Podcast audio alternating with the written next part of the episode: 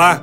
Hoje apresentaremos mais um episódio da série Da Mesa de Escrever ao Notebook, um podcast criado especialmente para refletir sobre a produção cultural no Brasil nos últimos 200 anos. Este programa integra as atividades comemorativas do bicentenário da independência do Brasil e é uma realização do governo do estado de São Paulo através da Secretaria de Cultura e Economia Criativa, com a gestão e produção da Amigos da Arte. Conversando sobre compositores, continuamos agora com Piero Schlockhauer. Piero, o ano de 2018 ele deve ter sido muito especial para você por participar como editor musical do filme Tito e os Pássaros, que foi pré-indicado para o Oscar 2019, né? Aí você fala, pô, já sou um compositor indo para o Oscar, já imaginou? Né? É, e você ainda foi para Varna, na Bulgária. Aliás, é uma cidade muito gostosa. Eu estive lá duas vezes no Festival de Varna, lá na Bulgária. É, e ali você vê uma efervescência muito grande e, e, a, e, o verdadeiro sentido do festival de música, né? Está ali presente em todas as áreas, com todos os instrumentos, em todas as áreas onde você circula. Você estudou com Derek Gleason e com Cristo Pavlov e gravou duas peças suas, Varna e Odessos. Odessos mesmo, né? Com a Orquestra Filarmônica de Varna, que deve ser a orquestra do festival, eu imagino. Qual foi. Uh, antes de falar da base criativa, que é a pergunta, eu só queria registrar que você teve a oportunidade, e essa é uma oportunidade que nós temos que encontrar para o jovem aqui no Brasil. Se a gente for pensar é, como o que queremos no futuro, nós temos que criar é, formatos que permitam ao jovem viver a expectativa da possibilidade. Então, quando você trabalha num filme, esse filme é indicado para o Oscar, você vive a expectativa de poder levar um Oscar para casa. Já imaginou que bárbaro? Né? Então, isso não tem, não tem, não há ensinamento que possa ser feito que não isso. É dessa maneira que eu vejo a apresentação de alunos de escolas nos teatros profissionais, como, como nas salas como o ZESP, como no Teatro Municipal de São Paulo, e outros teatros da municipalidade, e teatros profissionais também, é, é, privados, para que o aluno ele possa viver a possibilidade. É viver essa perspectiva. É com isso que ele forja o futuro dele, o caminho dele. Ele cresce muito com isso. E de repente você vai para Varna e faz duas peças. Varna e Odessos, né? Odessos um nome totalmente inesperado.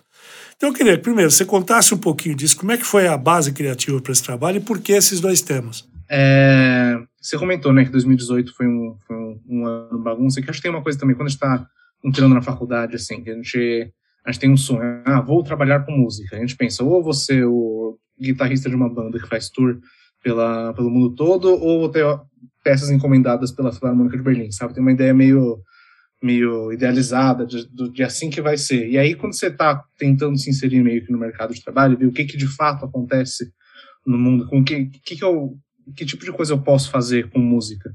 E aí você acaba vendo as, as ramificações mesmo, né? Tudo, é, tudo que dá para ser feito. Curiosamente, né, você passou por um processo interessante. Você é, primeiro se inscreve é, no vestibular pensando em fazer cinema e fazer é, e, fazer música. Aí você entra na faculdade de música e o primeiro trabalho seu aí, assim, mais de peso, é uma trilha de filme de cinema. Então, é, é muito engraçado tudo isso, né? Exato. E foi assim, essa experiência que assim, o eu já tinha feito tipo trilha para filme independente de estudante, essas coisas assim, né, numa escala muito menor, mas você entra numa produção de sei lá quantas centenas de pessoas envolvidas e, e patrocínio e, e prazos super apertados e precisar terminar de editar as gravações para o dia seguinte, coisas que foram gravadas em Abbey Road, coisas que foram gravadas aqui na, no Brasil, juntar as duas coisas e trabalhar até 5, 6, 7 horas da manhã. É... Foi uma experiência que foi, que foi, não lembro direito porque eu não dormi, mas foi muito legal. Eu lembro de ter sido um momento de aprendizado super legal, assim. E junto com isso teve o lado de desse festival lá, na, lá em Varna, que também a gente teve que escrever, tipo, peças de três minutos para orquestra em quatro dias, assim, sabe? Então, que é super pauleira e te dá a ferramenta de te possibilita não entrar, entrar em crise estética, sabe? é uma das coisas que para muito. Tipo, você não tem tempo para ter crise estética. Você tem que estar tá com as partituras nas estantes dos músicos em três dias. Então não tem tempo de falar ah, quem eu sou como compositor. Tem uma coisa de, tá, vamos lá, vamos. Vamos, vamos produzir que estou precisando, né? É. Exato. E aí você percebe ferramentas que você nem, nem sabia que você tinha de produção mesmo. E nesse caminho você, você até descobre mais sobre questões estéticas e crises do que se você tivesse parado tomando vinho na banheira, pensando sem de fato produzir nada, sabe? É, eu acho que, que, que isso daí é, é algo que, vou usar uma expressão do passado, não tem preço, né? É, porque é, é um investimento em, em você é necessário e é necessário que o próprio país né, faça esse tipo de ação. É fundamental que a gente consiga projetar esse futuro, criando oportunidades para que o aluno, que as pessoas possam aprender, né? Mas você fugiu do assunto, você, você não esqueceu, óbvio, é, é, porque a pergunta foi longa. Qual é, foi a base criativa para você chegar a esse trabalho? A Varda e Odessa. Você, não foi só puxar o saco da cidade. Muito embora é, criar uma peça sinfônica de três minutos para Varda não deixa de ser interessante e chamar a atenção de todo mundo. Agora, Odessos, é, eu queria entender o que, que, por que esses dois temas e como é que foi isso. É, Odessos tá, é que o, o, Varna, antes de ser Varna, era uma cidade grega chamada Odessos. Ah, é? Então, na verdade, ah, não sabia. Uh -huh. Então são dois nomes que são a mesma coisa, só que separados pelo tempo, sabe? É, e, e, é isso, uma coisa que a gente que a gente aprende muito quando a gente está de fato trabalhando com música, trabalhando com composição, é que não dá para você ter uma ideia nova a cada segundo. Tipo, se você fizer uma música que a cada compasso você tem uma ideia nova, você não, você não, fa você não fala de nada, você fala de muito sem falar de, no de nada. Então, essa coisa de partir de, um, de uma coisa pequena, seja de um motivo musical, seja de uma ideia conceitual, e desenvolver a, a partir disso. Então, eu tava em Varna, então eu decidi, beleza, vou fa fazer um pouco da, da cidade. Antes disso, eu dei uma, uma voltona pela cidade, assim, foi aí que eu descobri, tem um museu lá de Varna que, que fala da cidade de Odessos e tal, e, e a partir disso eu fui indo atrás de pegar uma ideia, desenvolver, e no caso de Varna a ideia foi a morte, foi o enterro. Aí eu comecei a ler um monte de, de poemas sobre a morte, tem um, um trecho do, dos cellos e Baston tocando o funeral do do Siegfried, do, do Wagner, e a, e a partir desse recorte de outras peças e outras produções relacionadas à morte, foi que essa peça foi, foi construída. Assim, também em quatro dias.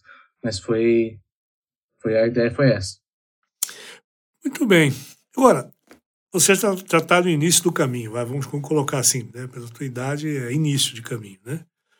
É, o que, que você precisa para continuar trabalhando nessa área? É, tem uma coisa que, que eu tô otimista das, das coisas que estão acontecendo, que assim, o que tá de errado na cultura no Brasil, provavelmente nos outros 28 episódios já foram ditos aos montes, ou provavelmente tem muita coisa que é difícil como trabalhador de cultura no Brasil, em relação à, à falta de investimento, ao, à, à, falta de espaço, mas falando do, do que me deixa otimista nisso tudo, é, por exemplo, as, são 23 óperas que estão sendo feitas aqui em São Paulo esse ano é, sendo que acho que três delas são encomendas contemporâneas, né? Teve a Ana Marina Carne, do Martinelli, que estava falando, teve o Homem de Papel, que é da, da Elodie, teve o, o Café, que está tendo o Felipe Sena agora, teve o Festival Amazonas de Ópera, né, do ano passado, que eu tive o privilégio de participar, que foi quase inteiramente de encomendas de compositores novos, é, que foi uma baita iniciativa do Festival Amazonas, super corajosa, e que e acho que esse tipo de coragem do, do mundo da música medita clássica, erudita, que quer que seja, de fazer coisas novas que não seja o Brahms, Beethoven, é, Mozart, Haydn da vida, que, que possibilita esse tipo de, de produção, né? É, e ele sempre fala dessa coisa de formação de público, formação de público, e, etc. Só que a gente acaba se distanciando um pouco quando não tem espaço para fazer uma coisa ruim. Não sei, não sei se faz sentido.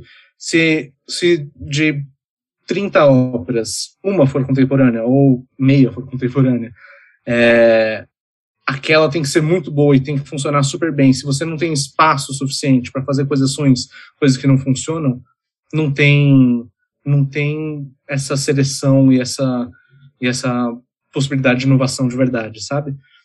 É, é sobre isso, sabe, Pedro? É, eu me lembro de uma de uma conversa que eu tive certa vez no camarim do Liceu de Barcelona com o Juan Matalbos. Ele era o diretor-geral, o diretor artístico lá da, do, do, Liceu. Depois ele saiu, ele hoje está na Ópera de Madrid. É, eu conversava com ele e ele disse uma, uma frase que talvez sintetize isso que você acabou de dizer. É, não importa se o que você vai fazer é, é, uma, é, uma, é bom ou ruim porque você não consegue saber antes. Então, é, como saber se não fazer? Então é preferível você fazer, você apostar na ideia, nas ideias novas, e se não ficaram boas, você ficou sabendo que aquela ideia não é boa. Então é isso, é um, é um pouco do que o Binder falava agora há pouco também, numa outra conversa, outra gravação que eu tive com ele, em que ele dizia o seguinte: puxa, nós temos que tentar fazer as coisas. Nós temos que poder é, ter uma escola com 200 alunos para escolher três. Se não tiver 200 alunos, a gente não vai chegar aos três melhores alunos. Pergunta bate-bola rápido. Se você tivesse que começar novamente, o que, que você jogaria fora na nuvem? É, quase relacionado ao que a gente acabou de falar, abrir mão do medo de fazer coisa ruim também, sabe? De que a primeira peça orquestral seja a melhor peça orquestral que eu fizer, que a primeira ópera seja a melhor ópera que eu fizer. Porque não vai ser, e quanto mais eu fizer, melhor vai ser, sabe? De, de abrir mão dessa coisa do compositor e o ego de compositor, de querer ser percebido como genial, essas coisas. Tipo, larga a mão e faz as coisas. Pois é, Piero, é, é um pouco isso aí que, que a gente tenta a vida inteira, alguns de nós, né? Continuam tentando fazer. Fazer o melhor que é possível sem se preocupar se o melhor que você está fazendo é de fato o melhor, né? É, se você não tentar, você não consegue. Muito bem, prazer enorme ter tido recebido você aqui no nosso podcast e espero que os nossos ouvintes aí tenham gostado e que estejam nos acompanhando nos próximos já já. Os episódios do podcast da Mesa de Escrever ao Notebook são escritos, dirigidos e narrados por Kleber Papa com a presença de convidados.